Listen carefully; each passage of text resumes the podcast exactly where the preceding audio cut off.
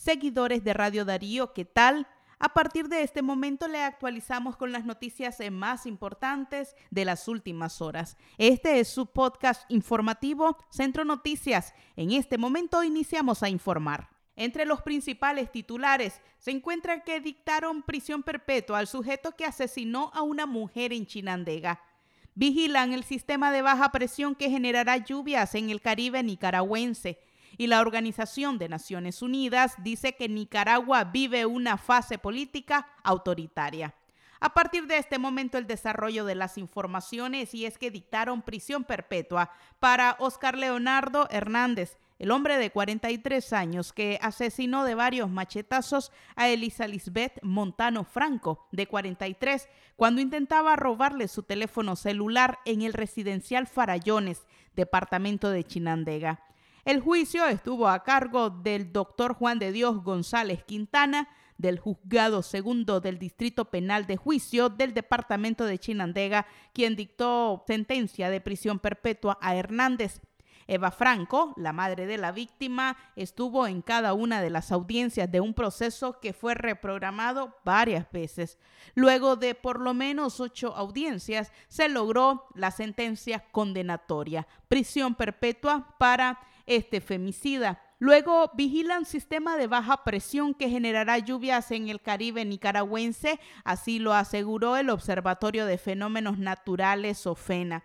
Agustín Moreira, quien es director de OFENA, dijo que el sistema de baja presión está localizado al sureste entre Panamá y Costa Rica este sistema seguirá generando algunas condiciones de nubosidad y lluvias normales desde el lunes hasta el viernes, aseguró el director del Observatorio de Fenómenos Naturales OFENA.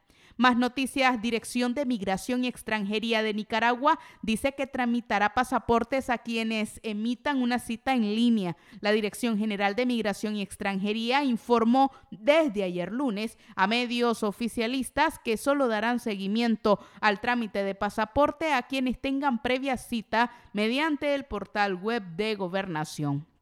Con esta nueva medida, el régimen invisibiliza la ola de nicaragüenses que a diario forman enormes filas en las afueras de la oficina de migración para tramitar su pasaporte. Y finalizamos con la noticia que tiene que ver con la Organización de Naciones Unidas y es que dice que Nicaragua vive una fase política autoritaria. Alberto Brunori de la Oficina del Alto Comisionado de las Naciones Unidas para los Derechos Humanos dijo que Nicaragua se encamina hacia el autoritarismo político. Las declaraciones del funcionario surgen después de que el Consejo Supremo Electoral oficializó la adjudicación de las 153 alcaldías al Frente Sandinista de Liberación Nacional. Más noticias nacionales a esta hora y es que los nicaragüenses migrantes en Guatemala se han convertido en blanco de la violencia en ese país.